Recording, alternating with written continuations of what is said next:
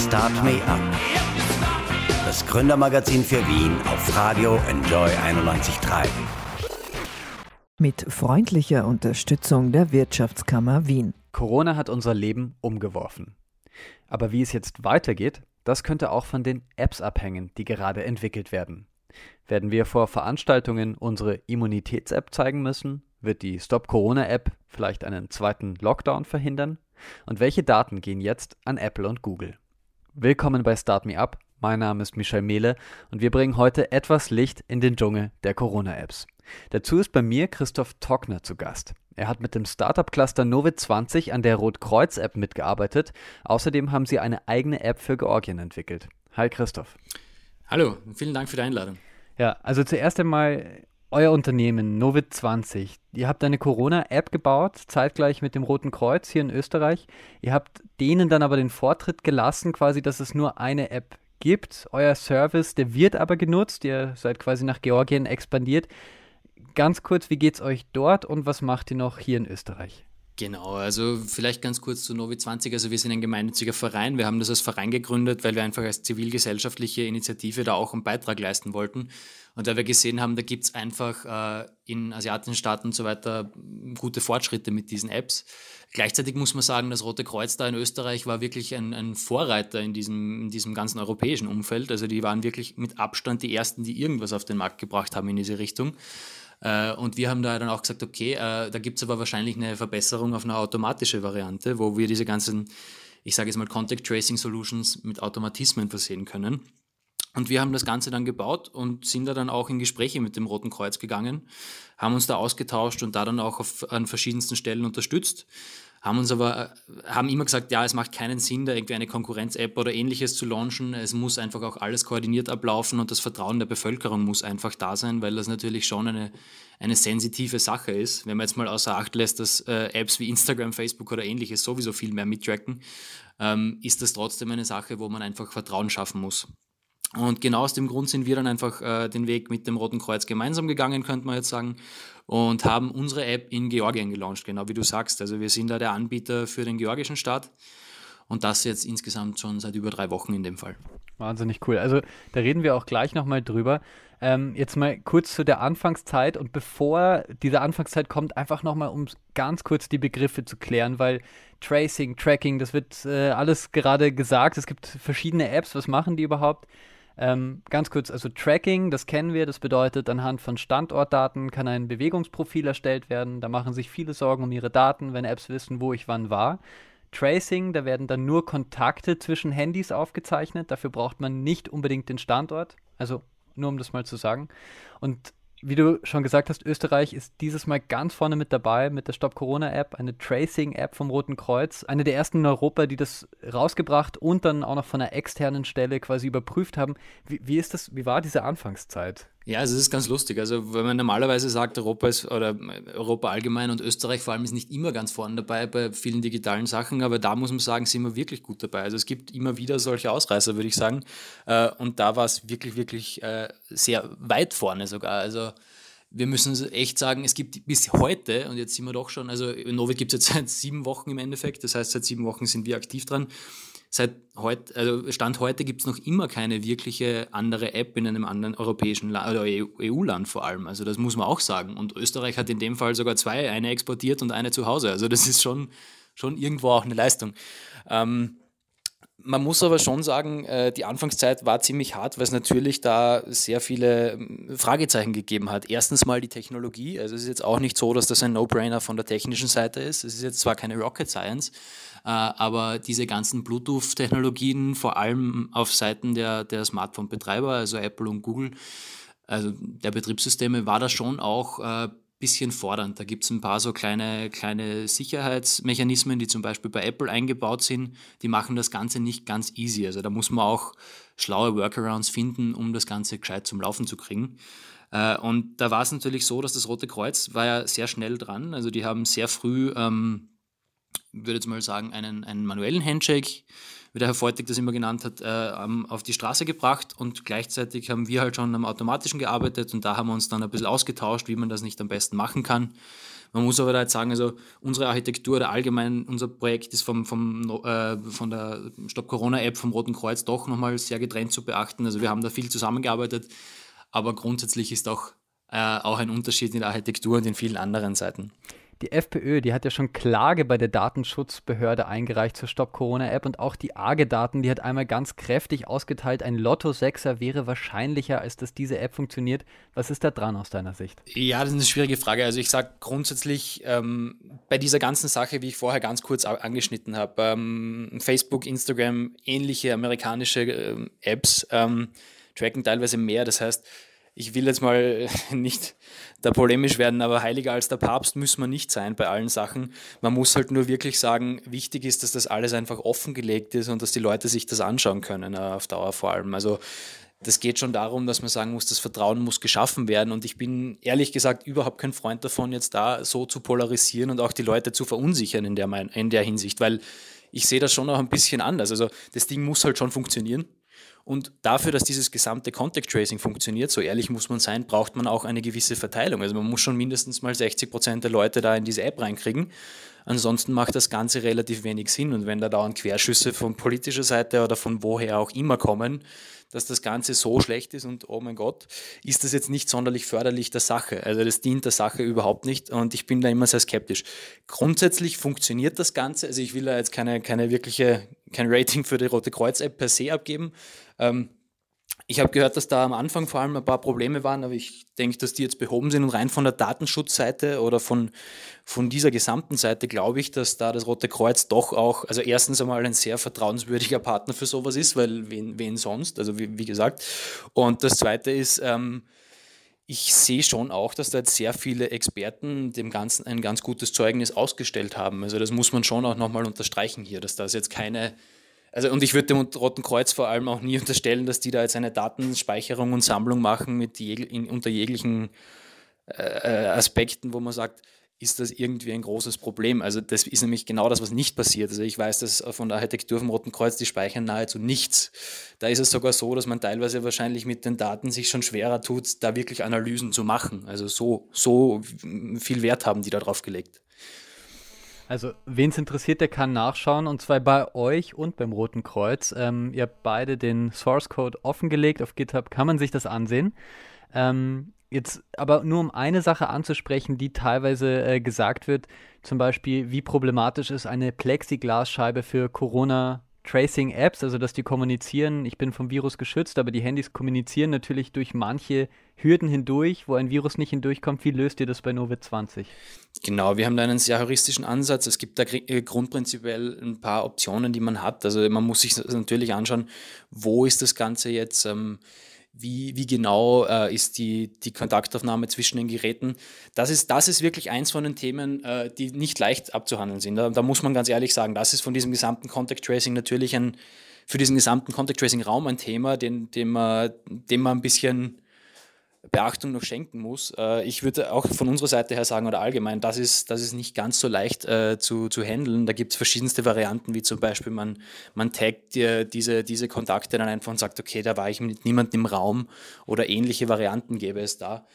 Da muss man sich ehrlicherweise so, äh, auch eingestehen, dass man da noch nicht hundertprozentig den Heiligen Gral gefunden hat. Ich glaube, den hat in der Form noch niemand gefunden. Okay. Ähm, und um die andere Kritik quasi von politischer Seite anzusprechen, die Grundlage aller europäischen Corona-Apps wird ja die Technologie von iOS und Android-Handys sein. Äh, mehr oder weniger gezwungenermaßen, weil das einfach, weil wir diese Handys alle haben.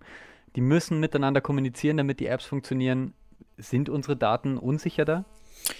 Ähm, da gibt es ein paar, paar Punkte, die ich da jetzt noch ganz gern vorher hinzufügen würde. Also es ist ja nicht so, dass dieses ganze, diese Bluetooth-Technologie nur auf Smartphones funktionieren würde. Also wie äh, der Herr Bundeskanzler öfter schon gesagt hat, es wird ja auch gerade diese Schlüsselanhänger-Variante entwickelt, die entwickeln wir gerade mit dem Roten Kreuz gemeinsam, wo dann jeder sogenannte Bluetooth-Beacons, also diese Bluetooth-Schlüsselanhänger hat und nicht mehr das Handy nutzen muss. Heißt aber auch, dass man nicht mehr so abhängig von dem Ganzen ist. Das ist natürlich gerade in Europa, wo wir schon eher auf Datenschutz Wert legen im Vergleich zu anderen, eine sehr, ich würde mal sagen, sexy Variante. Ähm, zurückkommend auf die, auf die eigentliche Frage. Ähm, diese Smartphones, ja, natürlich. Also gerade bei Apple ist es zum Beispiel, wie ich vorher kurz angesprochen habe, da gibt es diese technologische kleine Hürde mit dem Bluetooth. Ähm, aber ich sage jetzt mal, man muss die Technologie dann nicht verwenden. Aber es ist natürlich ein angenehmer, wenn die jetzt da extra dafür was bereitstellen.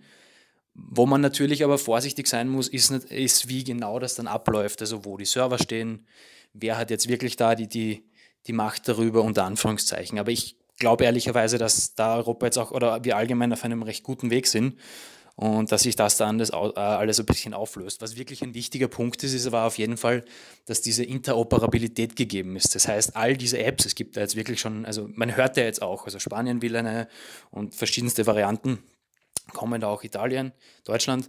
Äh, wichtig ist wirklich, dass die alle auch dasselbe Protokoll sprechen, unter Anführungszeichen. Das heißt, die müssen einfach sich gegenseitig erkennen und das muss auf einem globalen Scale äh, funktionieren, weil es bringt uns nichts, wenn Österreich jetzt eine eigene Lösung hat und die Lösung kann nicht mit Deutschland sprechen, weil dann ist der bayerische oder oberösterreichische Pendler, der da einmal über die Grenze fährt, plötzlich bringt das Ganze nichts mehr. Also da muss man schon sagen, das ist eigentlich das Wichtigste, was wir jetzt, woran wir jetzt alle zusammenarbeiten sollen. Man erzählt sich ja, der türkise Teil der Regierung ist nicht so happy mit der Rotkreuz-App. Äh, die wird von der Bundesregierung praktisch nicht beworben und unter der Hand wurde sie bereits für tot erklärt, schreibt Ö1-Journalist Ernst Kappacher in seinem Blog.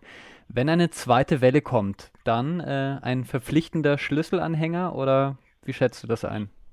Also ich glaube, verpflichtend wird es allgemein in Europa nicht wirklich was geben. Also von meiner Seite, wie, wie ich das Ganze jetzt immer mitbekommen habe, also das Wichtigste ist jedem und das auch von, von Regierungsseite und so weiter die Freiwilligkeit.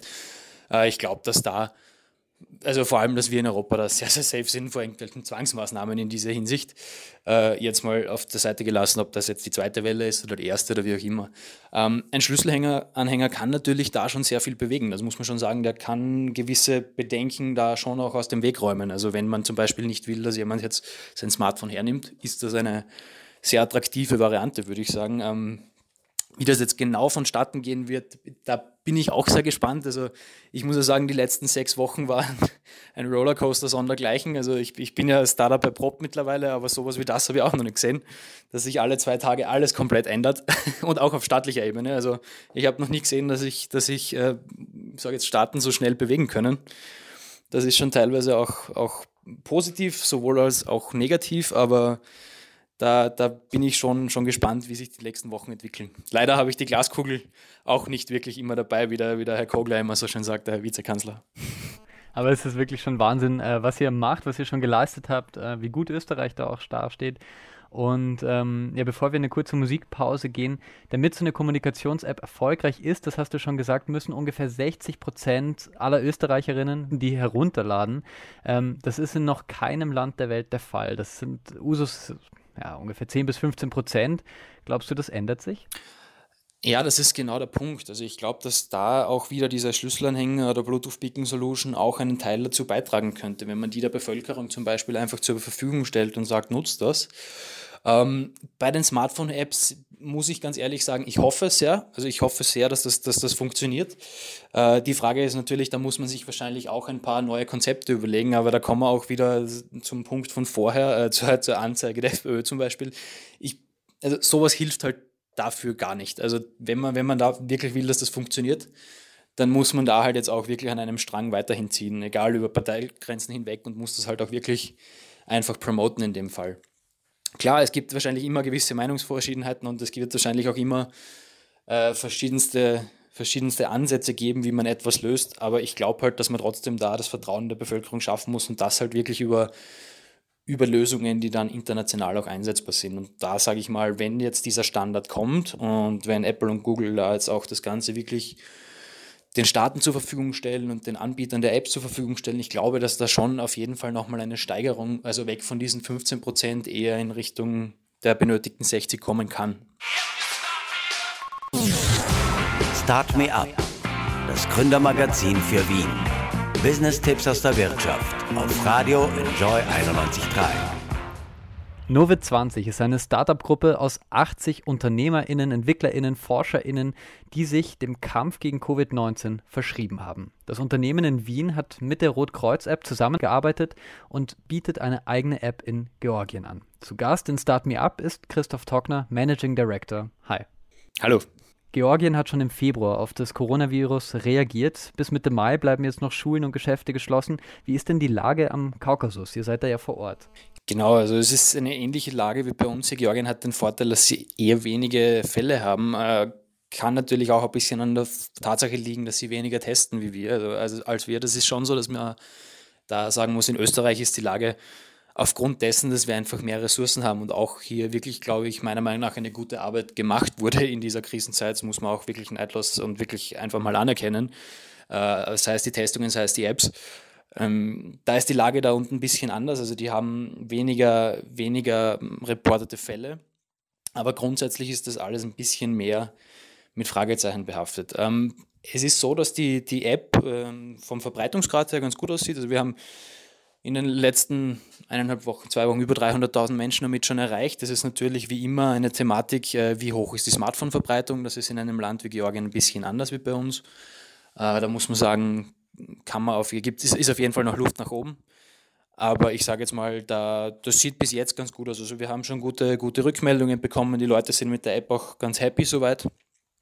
Das macht uns natürlich auch froh, weil wie wir das Ganze gestartet haben, war ja für uns nicht absehbar, wie das jetzt genau ausschauen wird und wie wir das Ganze wirklich jetzt auch an den Mann und die Frau bringen werden. Wie ist denn der Deal mit äh, Georgien zustande gekommen? Äh, ja, da haben wir über verschiedenste Partner sind wir da, sind wir da hingekommen. Ähm, und das hat sich dann sehr gut entwickelt. Also da hat federführend auch der Harald Trautsch, der bei uns im Verein ist. Ähm, das ist der CEO der Dolphin Technologies, das ist ein Telematikunternehmen in Wien, ähm, hat da sehr federführend mitgeholfen und hat uns auch geholfen, da das Ganze wirklich äh, in Georgien dann zu launchen und wirklich auch dorthin zu bringen. Also so ist das Ganze zustande gekommen.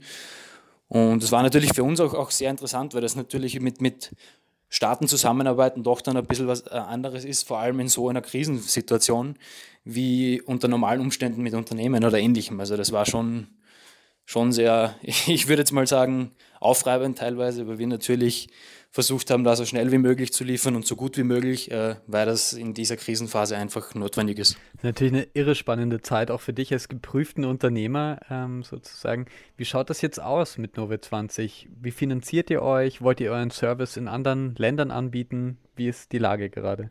Ja, also geprüfter Unternehmer ist in dem Sinn eh ganz lustig. Also ich bin mit 26, glaube ich, äh, so vom Anfangsteam, das da dabei war, einer der Älteren gewesen sogar. Also das Ganze ist ja wirklich entstanden. Unser Initiator, der Michael Kovacev, äh, selber Gründer und, und Student im Endeffekt noch, hat ist auf diese Idee gekommen, hat dann äh, ein bisschen sein Team äh, versammelt. Am ersten Tag haben wir telefoniert. Ich habe gesagt, okay, passt, lass uns das starten.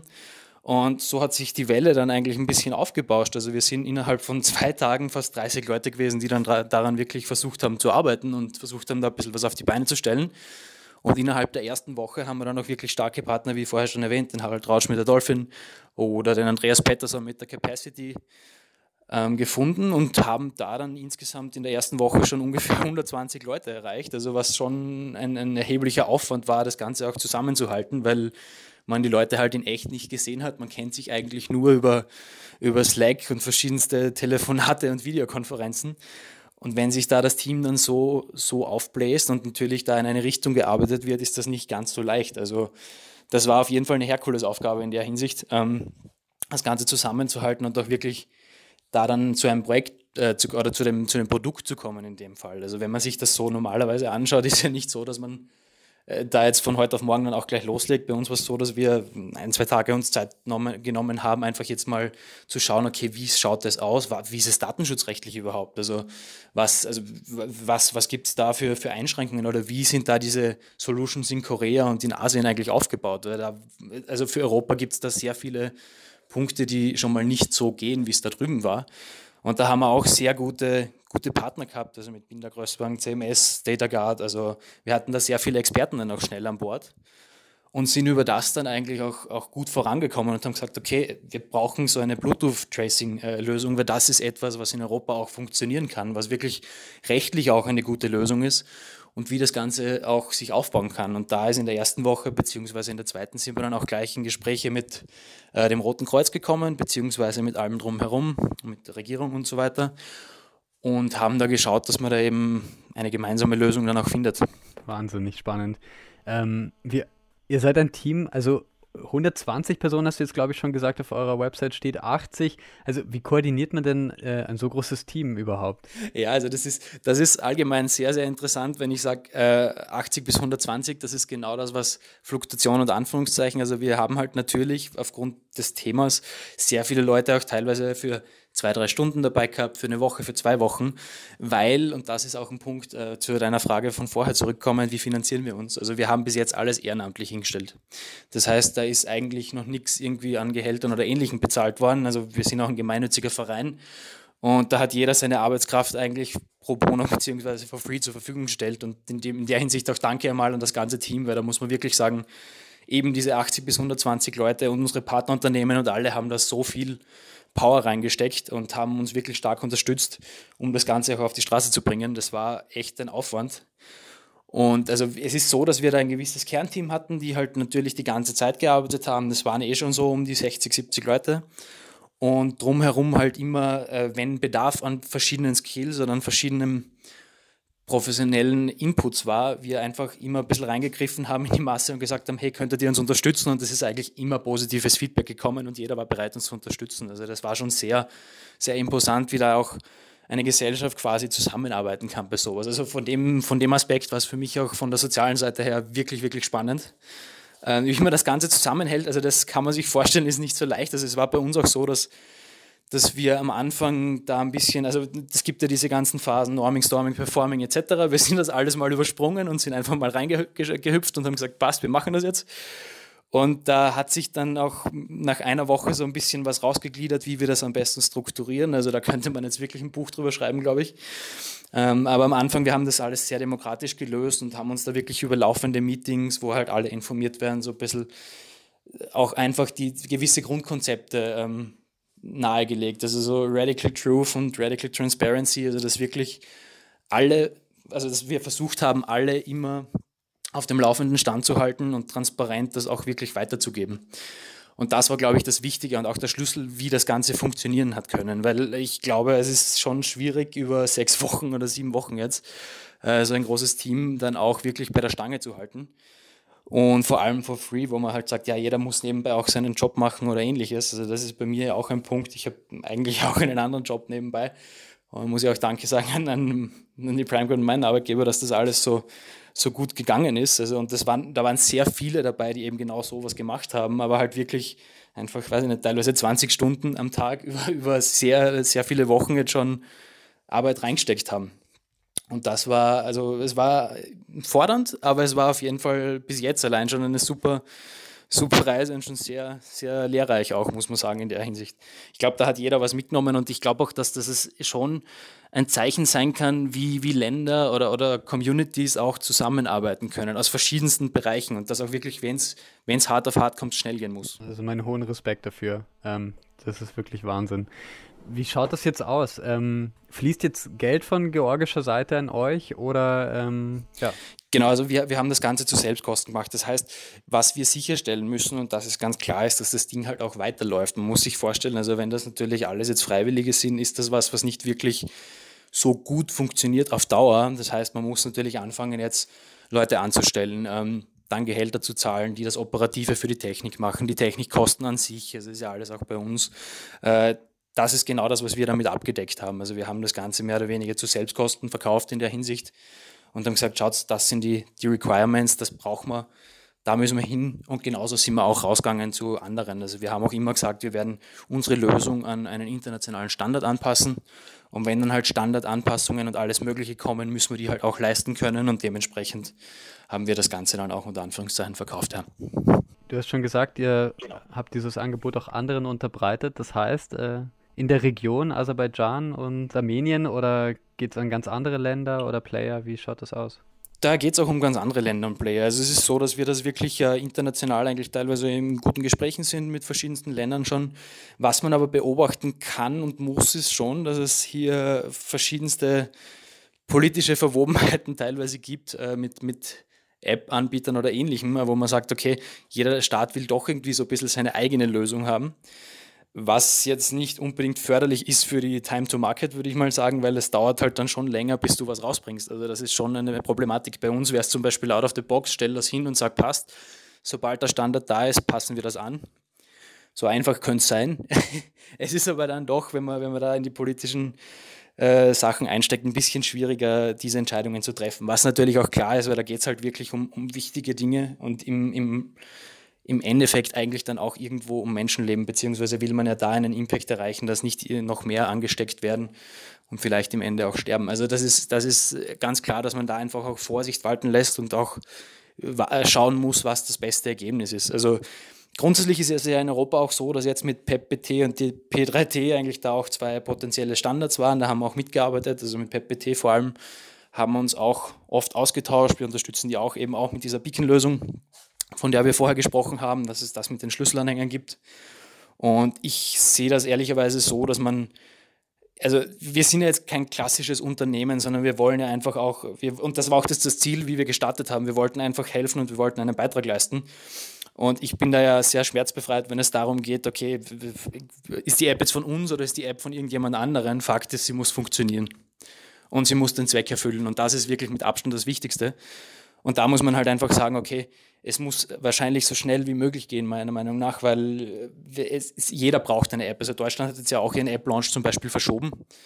Äh, halt ich persönlich jetzt, aber das ist meine Privatmeinung jetzt, für nicht sonderlich klug. Ich glaube, dass es schon Sinn macht, das so schnell wie möglich alles rauszubringen. Und man kann sich ja im Nachhinein bei verschiedensten Protokollen dann auch Änderungen einfallen lassen, beziehungsweise das Ganze dann umstellen auf andere Protokolle. Also das ist auch das, was wir gesagt haben. Wenn unseres jetzt nicht mehr äh, der Standard oder wenn es international einen anderen Standard gibt, dann werden wir das auch direkt auf diesen, auf diesen umlegen. Das ist mal für uns ganz klar, aber es ist halt schon so, dass es, glaube ich, die Geschwindigkeit einfach ist, die jetzt wirklich zählt. Auch wenn die Zahlen teilweise schon abflachen in Europa, aber ich glaube trotzdem, dass das sehr wichtig ist, gerade wenn jetzt die Lockerungen kommen. Da sind wir jetzt in Österreich ja auf einem relativ guten, guten Weg und wir, stehen auch ganz gut da. Wir haben auch eine App dafür, aber ich sage jetzt ehrlicherweise, wenn jetzt Deutschland, Dänemark oder ähnliches äh, aufmacht und da ist keine App und nichts da, dann weiß ich nicht, ob das so zielführend ist. Ich sage jetzt nicht, dass das die App das Allheilmittel ist, auf, auf keinen Fall. Also diese gesamten die App ist eine Begleitmaßnahme, muss man auch ehrlich sagen. Aber ich glaube, dass das trotzdem ein, ein, sehr wichtiger Faktor auch sein kann für die Zukunft. Genau, das hat ja auch der deutsche Star-Virologe sozusagen, Christian Drosten in der ZIP 2 gesagt, dass es im Winter zu einem weiteren Lockdown kommen könnte.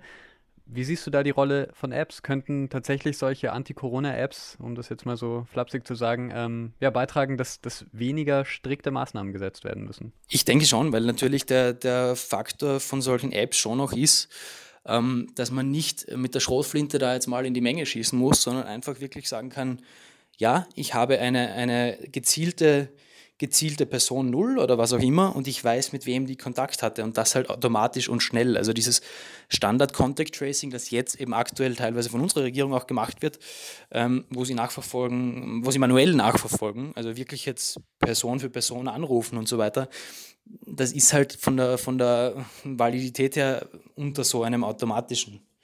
Und da muss man sagen, da muss man dann ein bisschen Vorsicht walten lassen. Und ich glaube, gerade dann werden diese Apps erst richtig wichtig. Also ich sage, in einer Zeit, wo Quarantäne und von Haus aus ein Lockdown ist, ist es nicht so wichtig. Aber ich glaube, gerade da in solchen Phasen, wo es aufgeht oder wo eine zweite Welle ins Haus steht, dass man da auf jeden Fall auf sowas äh, zurückgreifen kann, auf in, in, jedem Fall. Also auch für Betriebe könnte das ja auch mal äh, relevant werden. Also da, man muss sich auch vorstellen, es gibt ja auch andere Varianten, dass man sagt, okay, das sind jetzt gewisse Orte dann halt einfach unter Anführungszeichen verseucht oder wie auch immer. Ich glaube, da gibt es einfach sehr viele ähm, Problemstellungen, die noch offen sind und die jetzt vielleicht noch gar nicht so am Schirm sind, aber die in den nächsten Wochen sicher auch kommen werden. Und ich glaube, da da ist das letzte Wort sowieso noch nicht gesprochen in diese ganze Richtung. Und man muss halt einfach auch sagen, keiner von uns weiß es, keiner von uns hat jemals so eine Situation bisher gesehen. Und da muss man einfach wirklich realistisch sein und sagen, man muss, man muss zusammenhalten und schauen, dass man da die bestmögliche Lösung, Lösung rausgibt. Die österreichische Staatsdruckerei, die arbeitet an einer Immunitäts-App. Damit soll ich meinen Gesundheitsstatus vorzeigen können. Datenschützer warnen auch hier, Menschen könnten benachteiligt werden, weil sie zum Beispiel noch nicht erkrankt waren und dann äh, zu Veranstaltungen nicht dürfen oder so. Glaubst du, das setzt sich durch? Nachdem ich jetzt diese Contact Tracing-Debatte und ähnliches schon gesehen habe, bin ich da sehr vorsichtig ähm, mit, mit Prognosen, ehrlicherweise. Ähm, da, da tue ich mir wirklich schwer, was zu sagen dazu. Also ich bin da auch selber sehr gespannt, was da, was da rauskommen wird. Also ich sage mal, es, es würde auf jeden Fall bis zu einem gewissen Grad Sinn machen. Also wenn man sich jetzt anschaut, wie China oder andere asiatische Staaten, die natürlich von einem gesamt, ganz anderen Konstrukt, äh, Rechtskonstrukt herkommen, das machen, dann ist sowas natürlich schon bis zu einem gewissen Grad sinnvoll. Die Frage ist aber, ist es umsetzbar? Ist das bei uns verfassungskonform und so weiter und so fort? Also da muss man sich sehr viele Fragen, glaube ich, stellen. Und wie gesagt, ich, ich bin da auch sowieso allgemein kein Fan von Schnellschüssen, aber wenn man halt weiß, dass was, etwas funktioniert und etwas wirklich passt, dann, dann kann man das sicher auch andenken. Aber ich denke, ich sage jetzt mal, das muss auf jeden Fall sehr sorgfältig geprüft werden. Okay, ich habe jetzt sehr breit gefragt und wir könnten wirklich, also die, ich bin gespannt auf euer Buch, weil äh, allein von eurer Unternehmensorganisation, das ist wirklich neu, was ihr macht. So ein großes Team, so schnell, äh, so viel schaffen. Ich bin wirklich gespannt. Ähm, kannst du vielleicht schon einen Ausblick geben? Was hört man als nächstes von Novit 20? Ähm, seid ihr gerade an was dran? Ja, also ich kann auf jeden Fall einen Ausblick geben. Also wie gesagt, die App selber war da die erste Variante. Jetzt geht es eben in diese Bluetooth-Beacon-Seite ein bisschen stärker rein. Und wir als Novi 20 als Community einfach auch wollen uns ein bisschen stärker manifestieren. Es ist so, dass wir gesehen haben, okay, wow, es gibt da wirklich eine riesen Anteilnahme und es gibt da wirklich viele Leute, die sich da einfach begeistern dafür und die einfach auch wirklich part of the deal sein wollen und wirklich etwas beitragen. Und wir haben jetzt gesagt, okay, das, das kann man nutzen, also das könnte man auch für andere Problemstellungen umlegen. Es ist jetzt ja nicht so, dass nur Corona gerade auf der Welt ein Thema ist. Du hast den Climate Change, du hast, du hast riesige Themen, wo, wo in Australien die, alles abbrennt. Also es, es, gibt genügend Sachen, wo man, wo man wirklich auch mithelfen kann. Also allein wenn man sich jetzt ganz im Kleinen, wenn ich mir jetzt die ZIP 2 anschaue und sage, okay, bei uns gibt es Trockenprobleme und Erntehelfer fehlen oder ähnliches. Also wir wollen uns da wirklich auch ein bisschen als Plattform für Crisis Resolution in dem Sinn platzieren. Also dass man sagt, okay, man könnte da zum Beispiel auch über so Community-Varianten dann solche äh, Challenges tackeln. Also das ist auf jeden Fall im Raum des Möglichen und das schauen wir uns gerade sehr genau an, ob es da nicht vielleicht auch verschiedenste andere Sachen gibt, die wir mit äh, digitalen Lösungen, aber auch jetzt wirklich mit, mit anderwertiger Hilfe stärken können. Ja, und dazu vielen Dank, äh, dass ihr da nämlich ehrenamtlich beziehungsweise einfach für den Aufwand äh, bezahlt, dass ihr da so dran seid. Vielen, vielen Dank an das ganze Team von Novit 20 und danke an dich äh, fürs Interview.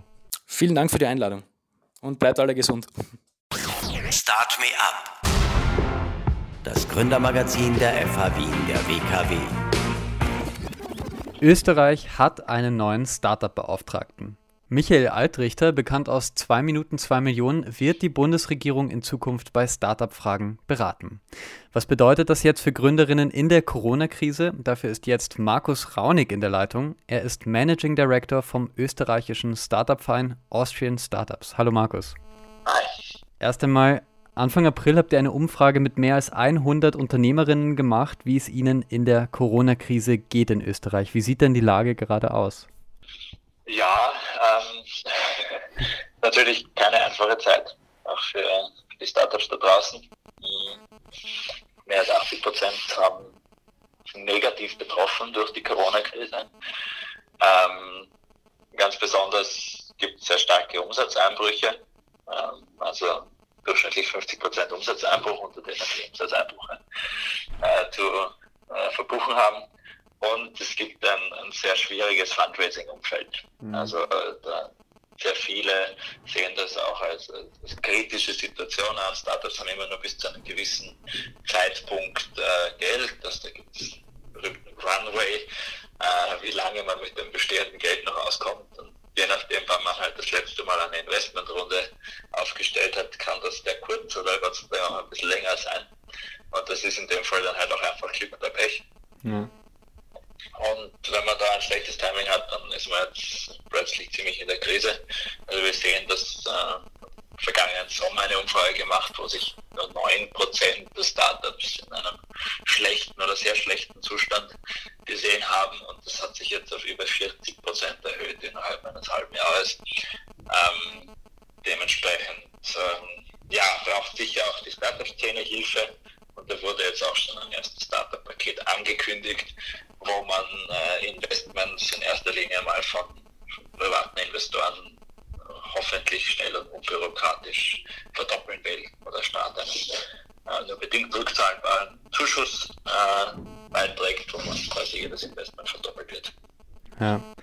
Also das ist äh, ein 150 Millionen Euro Paket nur für die Startups sozusagen. Wie wird es denn angenommen von den Gründerinnen? Wie sieht man denn das gerade in Österreich? Also, naja, die Gründer wissen auch aus der Vergangenheit schon, dass halt der Teufel meistens im Detail liegt. Ähm, derzeit werden diese Details noch ausgearbeitet. Ähm, ich glaube, eine initiale Reaktion war durchaus positiv, dass da etwas passiert. Aber es wird jetzt sicher davon abhängen, wie, wie das ausgestaltet ist und wie schnell und unkompliziert mhm. ähm, man hier jetzt auch an die notwendige Unterstützung kommt, ähm, wie das endgültig dann auch angenommen wird. Ja. Eh, also viele Unternehmerinnen klagen ja, also die bisherigen Hilfen sind schwer zu bekommen. Banken verlangen zusätzliche Sicherheiten oder hohe Gebühren, obwohl der Staat 100% garantiert. Geld für Kurzarbeit wird zu langsam ausgezahlt, Summen der Hilfsfonds reichen eventuell nicht. Also, welche Stimmen erreichen dich denn da insgesamt zur, ja, zu den Maßnahmen der Regierung? Naja, ich meine, für die Startups ist halt in vielerlei Hinsicht das Problem, zum Beispiel bei den Krediten, dass sie gar nicht von den Kriterien dafür qualifiziert sind. Das ist, liegt halt in der Natur der Startups, dass sie halt ähm, so aufgestellt sind, dass gewisse Kriterien da ja, besonders wenn man halt vielleicht nicht gerade eine Finanzierungsrunde aufgestellt hat, eher nicht erfüllbar sind. Ähm, das heißt, die werden da aus der Perspektive ausgeschlossen. Oft ist es auch so, dass ähnlich wie im medialen Bereich Startups eigentlich recht viel Verkehr haben und eigentlich die Produkte auch recht viel genutzt werden, aber die Zahlungsbereitschaft der Kunden deutlich gesunken ist. Also genauso wie halt jetzt Medien wahrscheinlich so viel äh, Nutzer und Hörer wie nie zuvor haben, aber trotzdem die Werbekunden abspringen, ist ja. auch bei, bei Startups oft so, dass halt so viele wie nie zuvor dann digitale Produkte nutzen. Aber weil halt die Menschen generell weniger Budget zur Verfügung haben, dann halt auch weniger bereit sind, dafür zu zahlen. Das, mhm. Deshalb ist zum Beispiel auch ähm, Kurzarbeit für viele Startups nicht wirklich ähm, machbar, weil sie halt eigentlich die Mitarbeiter brauchen, weil sie ja viel Traffic haben. Gleichzeitig aber ähm, keinen Umsatz oder weniger Umsatz mehr machen. Und das, das ist, glaube ich, dann ein Riesenproblem auch hier. Ja, voll. Ja, in Österreich rechnen Ökonomen mit 40 Prozent mehr Insolvenzen nächstes Jahr für die gesamte Unternehmenswelt. Wie, was bedeutet denn das vielleicht für die Startup-Branche auch? Ja, Startups sind da sicher auch betroffen. Äh, man muss dazu sagen, Startups sind halt prinzipiell so aufgebaut, dass es dazugehört, dass hin und wieder auch Projekte scheitern sind einfach Hochrisikoprojekte, von, von Anfang an klar ist, dass nicht alle erfolgreich sein werden können. Gleichzeitig sind aber halt auch Startups sicher ein, ein, ein ganz wichtiger Eckpfeiler für die zukünftige Wettbewerbsfähigkeit der österreichischen Wirtschaft. Und wenn da jetzt die, die große Teile der heimischen Branche weggespült werden durch so eine ähm, Krise, die sicher nicht vorhersehbar war, die natürlich viele hart trifft, dann wäre das, glaube ich, ein, ein, ein, ein, wirklich herber Rückschlag. Mhm. Auch, auch, wirklich was den Standort Österreich betrifft, äh, weil genau das wird, glaube ich, essentiell sein für alle äh, Länder nach dieser Krise, dass man schnell wieder auf die Beine kommt und dass man besonders in den Zukunftsbranchen gut aufgestellt ist. Deswegen, glaube ich, ist ganz wichtig, dass man alle Startups, die, die gut unterwegs waren und, und die sage ich jetzt mal gute Chancen haben, auch da den Standard Österreich in Zukunft zu tragen, dass man schaut, dass die in irgendeiner Form durch diese Krise durchkommen. Ähm, weil, wie gesagt, die Karten werden bis zu einem gewissen Grad auch neu gemischt, jetzt sicher. Und das ist auch eine Chance, die Österreich hat, das mitzunehmen, den Schwung hier. Mhm. Dafür wäre es sicher wichtig, dass wir mit einer Startup-Szene auch aus der Krise rauskommen, die nicht komplett zerstört ist. Ja. Ähm, jetzt hat Österreich einen Startup-Beauftragten. Was macht der und was kann der vielleicht auch in der Krise leisten? Ähm, ja, ich meine, das wird, wird sich jetzt sicher auch in den nächsten Wochen noch mehr zeigen. Ich glaube, prinzipiell ist das, was, was positiv ist dabei, ist, dass jetzt tatsächlich halt von der Bundesregierung es einen Auftrag gibt, hier Startups zu unterstützen und in einer Form auch, sage ich mal, den Startup-Standort Österreich besser aufzustellen. Und das, das halte ich für durchaus auch einen Schlüssel, weil besonders man, wir haben in den letzten Jahren schon immer sehr gut auf, auf der Ebene des Wirtschaftsministeriums zusammengearbeitet und haben das Gefühl, dass wir uns dort mittlerweile auch ähm, durchaus Respekt und, und, Expertise, die wir einbringen können, ich glaube, die wird dort auch gewürdigt. Und, ähm, da wird auch ein gewisses Verständnis mitgebracht, was das die Rolle von auch die Besonderheit von Startups angeht. Mhm. Aber das ist natürlich in anderen Ministerien noch anders. Und da hilft es, wenn es einen offiziellen Beauftragten gibt. Und äh, das ist meine große Hoffnung, dass wir dadurch jetzt ähm, auf der Ebene auch besser verstanden werden und besser wahrgenommen werden. Und, ähm, ja, das, das glaube ich, muss man sich anschauen, wie das funktioniert. Ähm, ich bin auch ein Teil des Komitees, das dann Michael Albrecht berät seiner Rolle. Das heißt, ich äh, helfe auch mit, dass das hoffentlich sich in die richtige Richtung entwickelt. Ich glaube, was es nicht werden darf, ist, dass, dass er am Ende ein, ein Gatekeeper ist und äh, alles dann halt bei ihm zu einem Bottleneck wird. Aber ich glaube, mein erster Eindruck ist, dass das äh, sehr positiv funktionieren kann, aber es, wie alles wird auf die oder wie immer in der Startup-Welt kommt es auf die Execution an. Und das wird sich erst in den nächsten Wochen und Monaten zeigen, wie gut das dann auch tatsächlich funktioniert. Ja. ja, du hast das schon quasi äh, angesprochen. Es gibt auch verhaltene Kritik. Äh, Michael Altrichter ist eben ein sehr bekannter Investor und Aufsichtsratsvorsitzender der Startup 300 AG. Die haben großen Einfluss in der Startup-Szene in Österreich. Ja, aber du machst dir momentan noch nicht so Sorgen, dass sein Einfluss zu groß werden könnte. Auf der Ebene eher weniger. Ich man darf sich jetzt nicht vorstellen, dass der Michael Altrichter Förderungen vergibt oder so. Ähm, da wird die Rolle, glaube ich, falsch verstanden. Das ist jemand, der sich eher dafür einsetzt, dass Österreich halt jetzt in die Gänge kommt, wenn es um die Rahmenbedingungen geht. Ähm, und das, glaube ich, mache ich mir jetzt weniger Sorgen als andere, was, was die, die Unabhängigkeit angeht, besonders auch, weil da jetzt sowieso jeder immer auf die Finger schaut. Und äh, das aus der Perspektive ähm, meines Erachtens, also da, da würde ich mich wundern und, da werden wir natürlich auch aufpassen, aber mache ich mir jetzt nicht so große Sorgen. Ähm, ich ich glaube an und für sich, dass hier die Chance ist, dass hier endlich Bewegung reinkommt. Du sprichst ja mit vielen Gründern, mit vielen Investoren. Austrian Startups hat auch äh, einmal im Monat einen Stammtisch quasi, wo viele aus der Szene zusammenkommen. Wie, wie ist denn die Stimmung jetzt gerade? Ist man wirklich nur sehr deprimiert oder ich habe auch schon viele Stimmen gehört, äh, die sagen, jetzt ist eigentlich die beste Zeit zu gründen. Wie sieht es momentan überhaupt aus? Ja, da sprichst du, glaube ich, das ist genau das, was du gesagt hast, stimmt. Ähm, es ist vermutlich jetzt eine sehr spannende Zeit zu gründen, weil es halt viele Probleme gibt. Probleme sind gleichzeitig auch Chancen und die suchen nach Lösungen. Und da können natürlich innovative Köpfe dazu beitragen. Ähm, man sieht das auch ganz stark in unserer Umfrage. Mehr als 40 Prozent der Startups arbeiten bereits an Lösungen für die Corona-Krise. Also da gibt es sehr stark auch die Agilität und, die äh, Lösungsansätze, um hier etwas Positives zu bewegen. Ähm, und das ist sicher auch die Stärke der Startup-Szene, dass man halt sehr schnell auf so etwas reagieren kann und sich auch anpassen. Und ähm, ich hoffe, dass das auch auf der, äh, ja, auf der, in der breiten Masse wahrgenommen wird, auf der öffentlichen Ebene, Startups auch als Teil der Lösung gesehen werden und hier nicht außen vor gelassen werden, weil da braucht es natürlich öffentliche Daten, da braucht es Zugänge, da braucht es offene Kommunikation, wo derzeit die Probleme liegen. Das sind alles ganz wichtige Punkte. Hm. Würdest du sagen, hätte man vielleicht diese Risiken auch mehr kommunizieren müssen? Also es wurde ja auch immer viel gesagt, gründet oder auch jetzt sagst du, es ist sicher eine spannende Zeit. Aber gleichzeitig, viele Selbstständige kämpfen natürlich wahnsinnig hart jetzt gerade. Ist das irgendwie, muss man das mehr dazu sagen, äh, dass das auch, ja, auch schief gehen kann?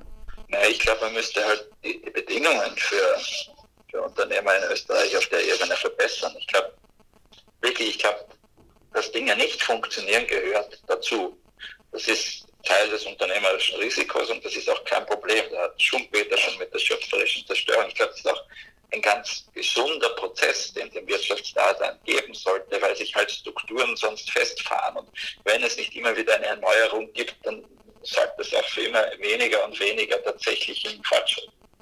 Gleichzeitig ist es in Österreich allerdings so, wenn man halt mit etwas mal scheitert, wenn einmal etwas Konkurs geht, äh, bringt das ziemlich weitreichende Folgen mit sich, die es sehr unattraktiv machen, dass so etwas passiert und was dazu führt, dass wir sehr starke Interessensvertretungen haben, die halt wirklich auch probieren, alles zu schützen, alles zu bewahren, wie es ist.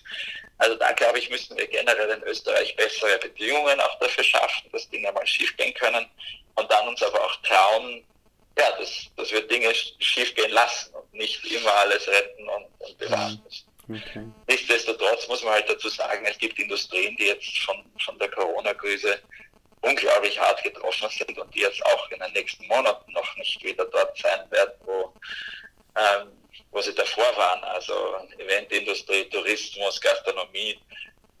Das äh, wird sehr schwierig und, und, da muss man sich Lösungen überlegen. Ja. Wie sieht das jetzt bei Austrian Startup aus im Mai und im Juni? Was gibt es für Events bei euch, äh, wenn man Gründer ist, sich fürs Gründen interessiert? Ähm, was bietet ihr momentan an?